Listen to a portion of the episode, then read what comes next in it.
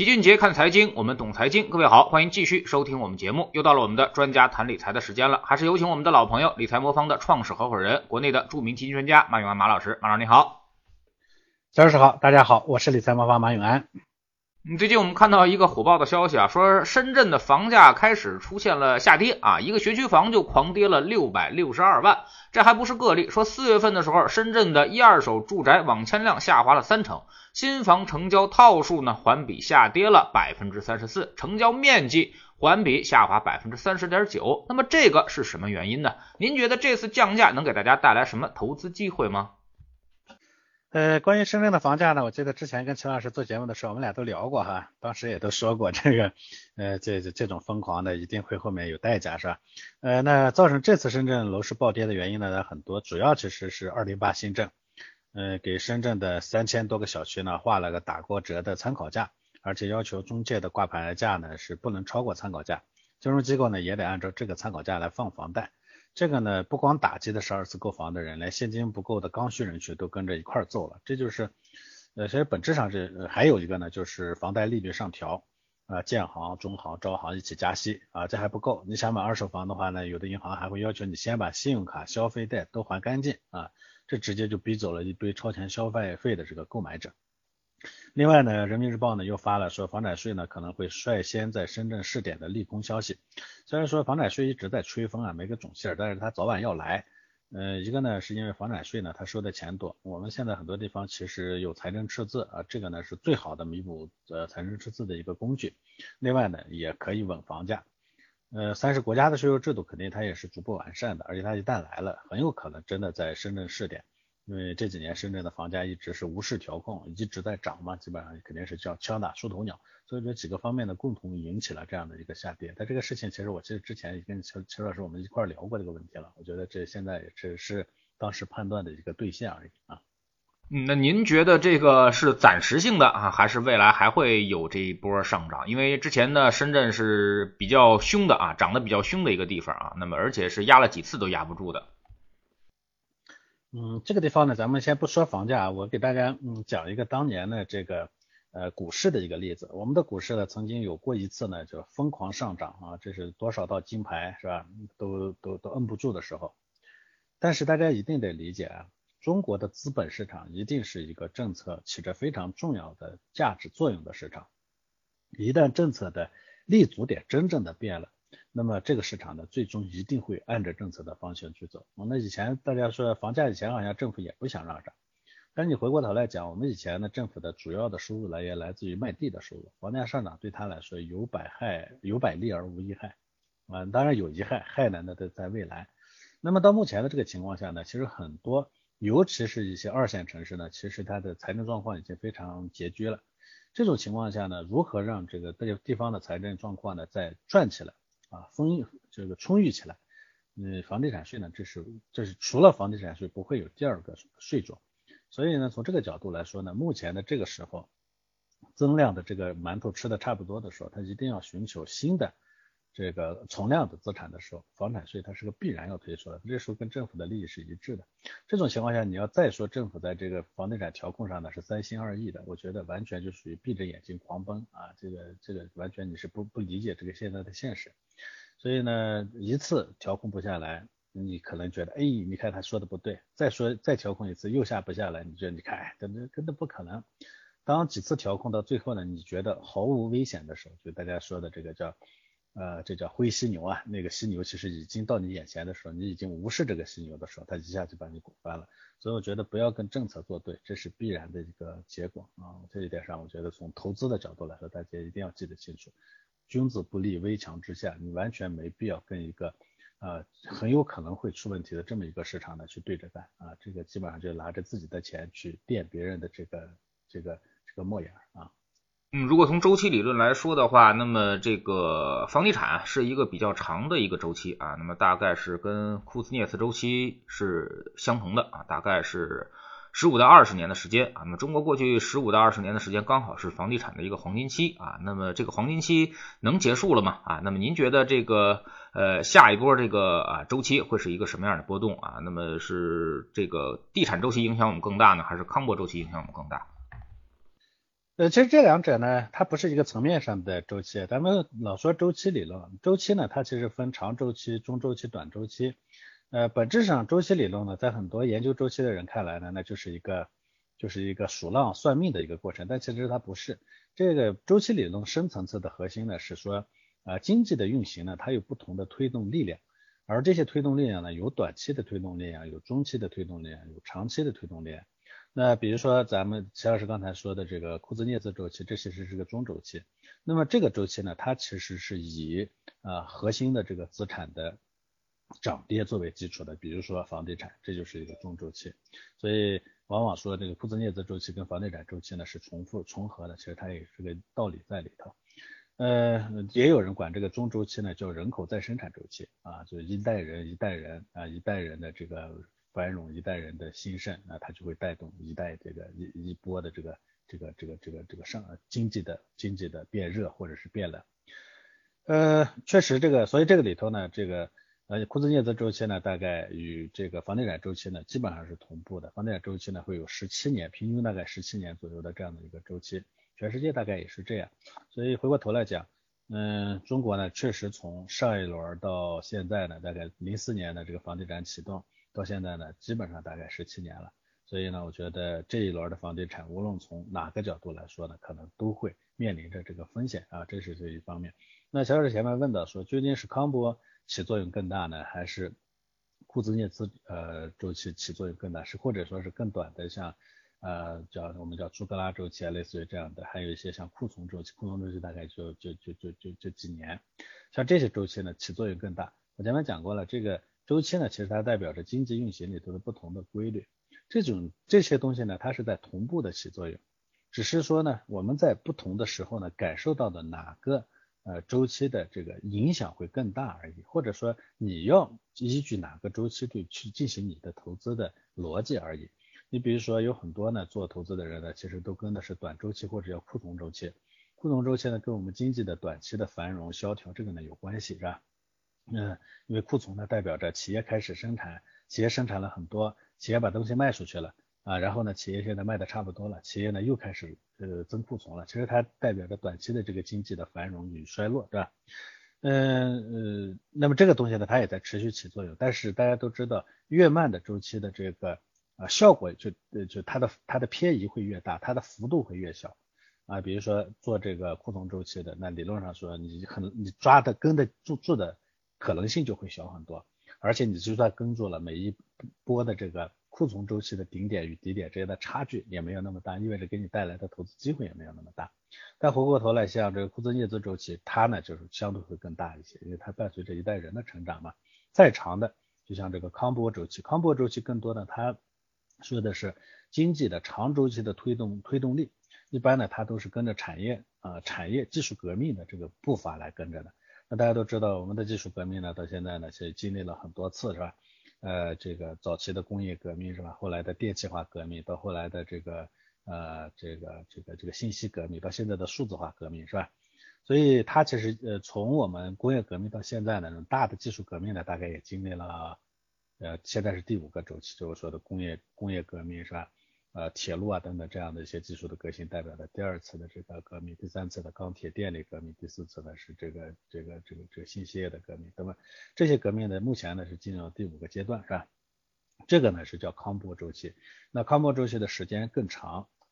啊几十年啊六六六五六十年六七十年，而康波周期呢，它给我们带来的这个波动，每一次康波周期带来的机会会更大，所以大家会看到。世界上最大的富豪，往往都是跟着每一个康波周期的兴盛啊成长或者衰落的。比如说，我们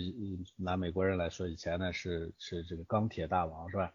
呃是吧？这个石油大亨对不对？啊，到后来呢，现在变成什么了呢？现在这后来后面呢变成了各种消费业的巨头，对不对？现在呢变成了这个呃再再的下一代呢，像比尔盖茨，类似于这是啊传统技术向信息技术转变的一个中间的门是吧？盖茨正好就是 get 是吧？王，那么在新现在的呢，你看就是这个代表数字革命的是吧？谷歌啊等等啊，亚马逊啊这些，那么这些每一次的这个巨型的巨头，它其实都跟着这个技术革命的呃进步呢，所呃呃跟着一块儿呢来进行转换的。所以我们以前呢有一个有位故去的预言家叫周金涛是吧？他说人人生财富靠康波的，所以他就当时呢预判过说这个按照康波周期，二零二零年呢中国将会出现啊证券市场的大繁荣，叫首次出现证券市场的大繁荣啊，这个这个他预测的还是挺准的。那么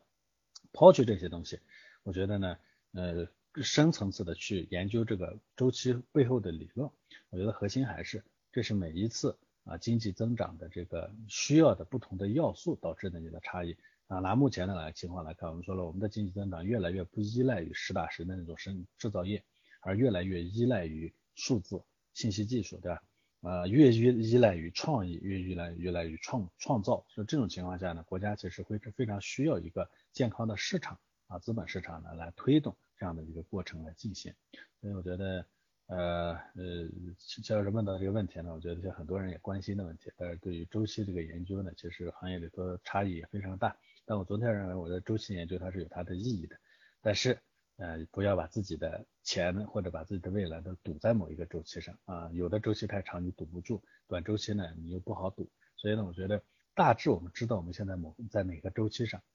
然后呢，用相对比较好的方式把这个周期能抓住，这就好了。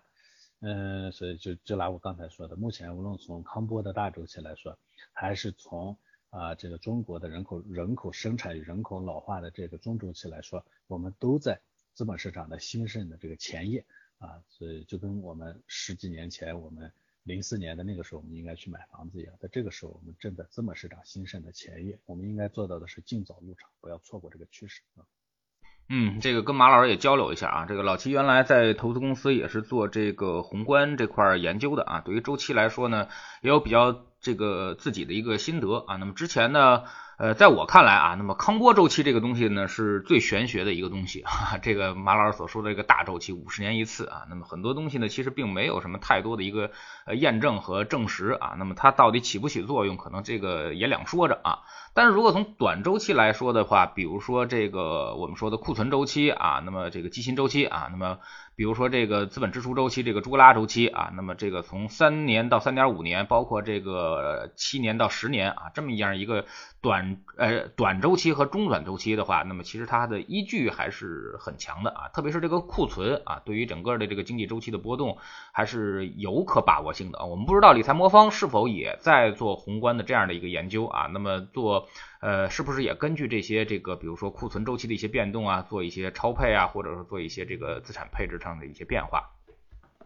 呃，其实我们的整个模型呢，它已经便利了历史上比较长的时期，所以呃，就算是更长的周期，在我们的体系里头呢，它也有所体现啊。这个呢，是我觉得呃，就作为一个配置模型呢，它其实天然要去考虑的问题。呃，乔老师前面提到这个中短期的周期这个问题啊，是的，就是。呃，投资上呢有个基本的逻辑呢，是越微观的东西呢，其实越好验证和把握啊，越好验证，但是越难把握；越宏观的东西呢，其实是越难验证，但是越好把握。为啥呢？因为越微观的东西呢，它出现的次数越多，这个里头呢，其实呃你就会很好的从后面呢找到那个统计规律。但为啥难把握呢？就是这个三年还是三点五年，它的差异呢就会对你的结果影响很大。但是长周期的，比如说五十年的这个周期，假如说你真的找到了它背后的规律的话，你是用五十年还是五十五年还是六十年，其实对你的结果差异就不是特别大。所以这是在投资上的一个基本的感受啊，就是越高频的东西呢，啊越好验证，但是越难把握；越低频的东西呢，越难验证，但是越好把握啊。这倒是一个题外话啊。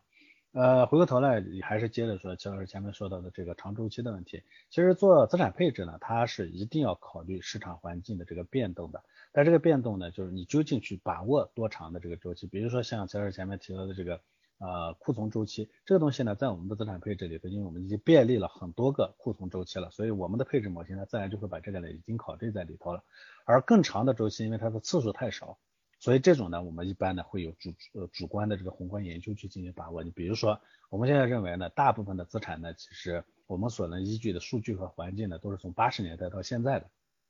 而八十年代到现在呢，其实有个基本的环境，就是全球的货币啊贬值的这个过程，呃，可以认为是全球货币自由化的这样一个过程。因为美国从八十年代，大家可以去看它的联邦基准利率，从那个时候它就持续在下滑，啊，那就代表着它的这个货币呢，因为它自打脱离了这个布雷登森林体系以后，是吧，它就放飞自我了，所以它整个过程呢，其实是在逐步的。啊这个利率的在逐步的下滑，那么面另一边呢，其实意思就是它的这个货币的价值在持续的贬值的这个过程，或者我们一直说的说美元的超长周期的这个宽松的过程，这一点上呢，你很难用数据去说，如果这个情况发生逆转了，你应该怎么办？这没有数据可以给你证明，所以这种那我们就会去做啊历史研究，我们会去做这个主观研究，我们会去判断说，如果这种情况逆转了，这种超长周期的三十年啊左右的这种超长周期的这个情况逆转了，有可能会发生什么？我们应该换一个什么样的模型来来来来来接着去接着去去去配置？但这种情况暂时没有发生，但我们会有考虑啊，所以我认为一个负责任的理财机构，它一定要啊把所有可能会发生的东西都要考虑在内，他不一定会按照那个情况去操作，但是他要知道那种情况发生的时候应该怎么办啊，这个我觉得是必须的。嗯，那么其实呢，很多我们说资产配置上的这个百分之八十到百分之九十的问题啊，都能通过股债的配比来解决啊。其实很多现在资产配置的多元化配置，或者说是全天候配置，可能更多是为了防范七十年代那次大通胀啊。那么您觉得这个七十年代那次大通胀还会不会再来啊？那么我们是不是要过多的配置这些啊商品啊，或者是这个黄金啊，包括土地、房产之类的东西？呃，我觉得倒也不完全是为了防备七十年代那次大通胀。这个其实现在的大部分资产配置模型呢，依据的数据呢，大概都是八十年代末九十年代以后的这个数据。呃，所以说多元资产配置呢，您说的对，其实股债呢能解决大部分的问题。那前提是说股债的这个比例和结构呢要调整的比较好。如果股债相对比较稳定的话，其实它能能应对的事情呢就没有那么多了。呃，而呃多多元资产配置呢，就可以在相对比较小的调整的情况下，应对更多的这个这个环境，所以这是一个基本的概念。从结果上来看呢，仅仅配股债和呃多元资产配置呢，在过过去的这些年里头的跑的结果呢，其实差不多，效果上呢其实差不多，但是呢，稳定性上还是多元资产会更好一些。那我回过头来回答齐老师说的这个问题，七十年代的那一次呃市场环境呢，它其实两个，一边呢其实它是。呃，这个通货膨胀，恶性的通货膨胀，就大家都有印有知道的那个，就当时的这个石油危机。那么另一边呢，其实还有个很严重的问题，就是当时的美元的货币地位的这个崩溃。因为那个时候呢，布雷登森林体系破灭了，然后新的体系又没有建立起来。当时呢，其实全球的这个货币就没有锚了，就没有这个对对标的对象。你可以认为，唯一的全球货币开始出现混乱了。这样的话呢，就导致当时的这个资本市场呢是极其极其极其危险的，所以导致了一段时间里头的这个商品的价格的暴涨啊，各种股票市场的这个巨大的波动等等。呃，这种情况呢，我说了，它有可能会发生。我们做理财的人永远不能赌说这种情况不发生，因为对于家庭来说，呃，你你作为普通个人来说，你可以不用去考虑，但是作为替你来管理钱的人来说，如果不考虑到那种情况的发生，我们知道。理财上失败往往都失败在这种小概率事件上。我可以赌说未来我们十年二十年不发生这种情况，但是假如要发生的话，所有的人有可能都会万劫不复，你的财产可能会一夜被清零。如果会发生这样的情况的话，我们家庭是不是能承担得了？如果发承担不了，你就必须得去考虑那种情况。所以，我们理财官方其实把配置呢是分成两层的，那两层，一层呢是说。我们先会去判制，呃预先会去针对不同的市场环境做切分，说历史上呢有几种几种环境，比如说八十年代之前是一种环境，八十年代以后是一种环境，那之前的环境呢是货币混乱的环境，之后呢是货币稳定加持续贬值的这样的一个环境，目前是在什么环境里头？是在后面的一个环境里头，那我们就会根据后面的环境来做配置，啊做最优配置，但是我们永远保留有对前一种情况的一个警惕，我们有预案。假如要发生，我不能让我的客户在那个时候呢是完全风雨飘摇的说，那就是你的命，你该死你就死。那我觉得这样这样是不行的。所以我们的配置模型里头是有这么一个考虑的要素在里头，而且我的研究团队在这上面花了很多的精力。虽然这种研究啊，很多时候完全看不到效果，为啥呢？很可能未来十年二十年里头这种情况还是不会发生，那你的研究就没有产生任何的价值。但是我一直讲，我们理财魔方是做。底线配置的，我们是要做有底线的、有底线的理财的，这这叫什么？这就叫底线。我做的东西可以不发生，但是我不能说我不为他预做准备啊，这是两层的概念啊。嗯，那么其实现在很多人也说自己在做配置啊，但是他们的在配置之上呢，其实就是买了一堆的基金啊。那么呃，没有任何的这个搭配和这个相关性的一些关系啊，甚至很多人都买同一行业的基金就买了好几只啊，买沪深三百的指指数基金就买了好几只啊，呃，这种情况是非常常见的啊。那么，呃，理财魔方这个肯定是不是不会按照这个方式来来做投资的？马老师需要纠正一下啊，现在这些投资者的这么一个胡乱配置的这么一个情况。哎，是的，是的，就是这两年呢，我觉得有个好的现象呢，是配置观念渐入人心。大家都知道，不能去赌一个，不能去赌一个股票，不能去听消息来炒股，也不能去买一只基金，得多买几个。这个呢，我觉得是进步的、健康的一方面。但另一方面呢，确实也有很多人呢，在配置这个思路上呢，他会说，哎，那多买几个就是配置，那不是。我们一直讲，配置的基本核心就是不要把鸡蛋放在一个篮子里头。但是呢，如果你把这个这个呃。你你是买了几个一同同一样的一个风格，同样一个市场的这种资产的话，你是没放在一个篮子里头。可是呢，你把这篮子都放在一个扁担上了，那篮子呢倒是没问题，那扁担掉下来了，那篮子哪哪个篮子里头鸡蛋都会坏。所以呢，我们一直讲什么叫有效的资产配置？有效的资产配置它应该包括两边，第一呢是多元资产，就资产必须得是多元的。什么叫多元？不是说你把所有能见到的资产都配都拿来叫多元。是说呢，互补的资产，这个叫多元。什么叫互补的资产？我们在这个里头呢，有一个专门的词，它叫相关性，就是资产之间的相关性一定得足够低，这才叫互补的资产，这叫多元资产啊。你比如说股和债，它就是个多元资产啊。股票上涨的时候呢，债券表现一般，经常一般；但是呢，股票下跌的时候，债券表现经常不错，是吧？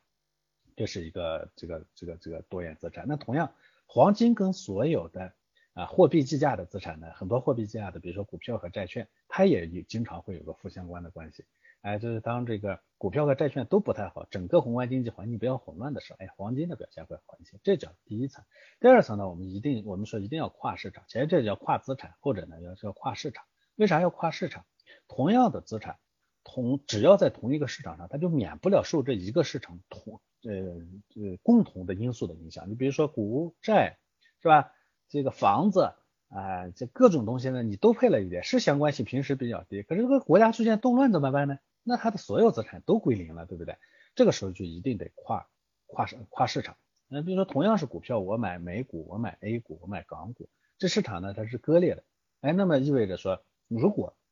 单一的市场出问题了，比如说美国呢出现了非常大的这个货币的这个混乱，是吧？哎，这个它的这个疫情又没有控制住，它出现问题了，那我们中国控制好了呀，对不对？所以这个呢，它就会给你带来很大的优势。那么这个呢，是我认为有效的资产配置的一个核心。当然，所有配置的基基础是说你的目标是什么，一定得理好你配置的目标。资产配置的目标永远不是为挣更最多的钱，一定要理理解到这一点。那大家会说，那我我还为什么资产配置？我不能挣最多的钱？我们说啊，这个市场上挣多少钱，你是有定数的，你是有你的命在的。什么叫你的命？每个人呢能担多大的风险那是确定的，所以呢资产配置的前提就一定要把目标定好，你要先把你的这个究竟能担多大的风险这个线要把它控制住，控制住了以后，在这个上面你能挣多少钱，那才是你有命拿走的钱。反过来说呢，如果说嗯这个如果说你想着说我就是这个市场去赌一把，那你就别做资产配置，资产配置不是让你能一一夜暴富，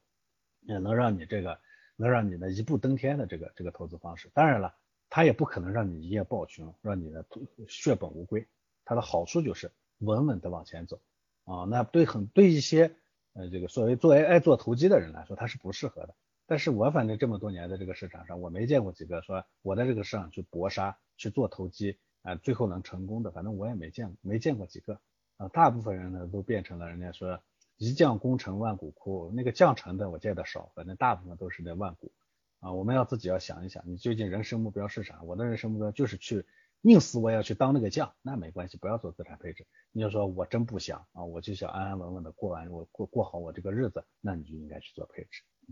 嗯，那么对于今年的行情，马老师还有什么看法吗？啊，那么最近我们看到行情好像不错啊，很多人又开始跃跃欲试了啊。那么您觉得今年的行情还会出现像前两年那样的这个很好的一个上涨，或者说今年现在跌到这个位置，是不是已经算是脚踏实地了啊？未来可能会继续上涨呢？呃，我觉得市场呢，现在就说它是完全好转，但我对市场一直比较乐观，这个大家都知道，就算跌的时候，我也说一直是在牛市里头，这一点上我是比较。清醒的，我所谓的这个牛市是个很长周期的牛市，我不是指的是半年一年啊，呃，所以我认为呢，总体上 A 股呢是在一个长周期的上行的这个通道里头。但是就市场本身短期的变动来说，这一点上呢，我其实在去年年底的时候给大家做过一次交流，就是我说今年是摇摆之年，摇摆之年，啥叫摇摆？价格会摇来摆去，政策会摇来摆去。今天呢，大家看到的问题是啥？因为市场呢经过这个下滑以后呢，估值低了，而大家原来一直预期的就年初呢海来海去的从紧的货币政策压根儿就没实现。到目前为止，我们看到的货币环境呢总体上还是宽松的，而且呢我们可以看到的是一段时间里头可能还是比较宽松的啊，这个收紧的货币政策又没有实现。那么企业的利润呢，其实经过前期的各种冲击以后呢，企业利润也在逐步回升。这个时候呢，三者夯齐了，所以呢，价格呢会就会会有上升。但是摇摆之年，摇摆之年，摇摆之年的意思就是今你今年不要再想着是一九年、二零年那种说动荡一下以后一根线再拉上去，没有那样的机会。就算未来的机会来，它也是结构性的、阶段性的，所以一定得把握好。如果你非得要在这个里头去单做 A 股的话，好好的把握节奏。如果你把握不好节奏的话，那就好好做好配置。机会永远给有配置的人，但机会只给那一只给那一小部分做节奏的人啊，这一点上大家一定要理解啊。嗯，那么现在咱们理财魔方各类资产是怎么配置的？大概的比例是什么样的？呃，我们现在呢，风险等级十中呢，A 股是将近百分之五十，百分之四十九点多，然后呢，美股百分之十三啊，港股呢大概有百分之十左右，黄金呢现在只有百分之七啊，剩余的呢有一点点债券。所以我们的整个配置结构呢，就就也体现了我说我非常看好 A 股，我们的模型也非常看好 A 股，但我们也配了一部分的这个美股和港股，为啥呢？就还是这个跨市场啊，这个跨品种的这个配置的原因啊。同时我们也配了一点黄金啊，黄金呢，其实在最近的这个压舱石的效果呢，就起对冲的效果就起得非常明显。所以怎么说呢？我们的整个配置呢，永远是均衡基础上的适当的偏配。像现在呢，这个 A 股的配重百分之四十多呢，已经非常偏配了。所以我个人觉得这种结果是比较好的，嗯嗯，非常感谢马老师今天做客我们节目啊，也是跟我们讲了这个呃投资市场关于配置的一个重要性啊。其实呃配置长期做下来啊，其实一点也不慢啊，因为我们说呢，就是股票市场啊常年会拿到一个百分之十左右的一个收益，而债券市场呢基本上也能达到百分之五左右啊。那么呃，那么二者相加呢，就基本上算一个平均数嘛，基本上就是百分之七到八了啊。如果你再通过这个仓位的一些平衡啊，再平衡，再去呃实现这个高买低卖的这么一个基础性的一个操作啊，那么客观性的基础性的操作，那么其实呢，资产配置的方案应该能够大致啊，那么跟这个股票市场的收益是相等的，也就是说能达到一个百分之。呃，九到十啊，或者百分之八到十的这么一个收益是没有什么太大的问题的，而它的风险呢，相当于市场来说的话，会降低一半儿啊，会降低一半儿。也就是说，市场跌百分之五十下去，那它可能只跌了百分之二十啊，所以说更有利于我们的心态稳定，也更有利于我们这个来做这个呃高买低卖的这么一个平衡式的一个再操作啊，那么增厚我们的业绩。所以说，如果你之前啊，那么通过自己炒股的方式没有赚到过钱啊，那么不妨通过一下资产配置的方案啊，你调整一下试试啊，那么也许这个方案呢会更适合你。非常感谢马老师，再见。好的，再见。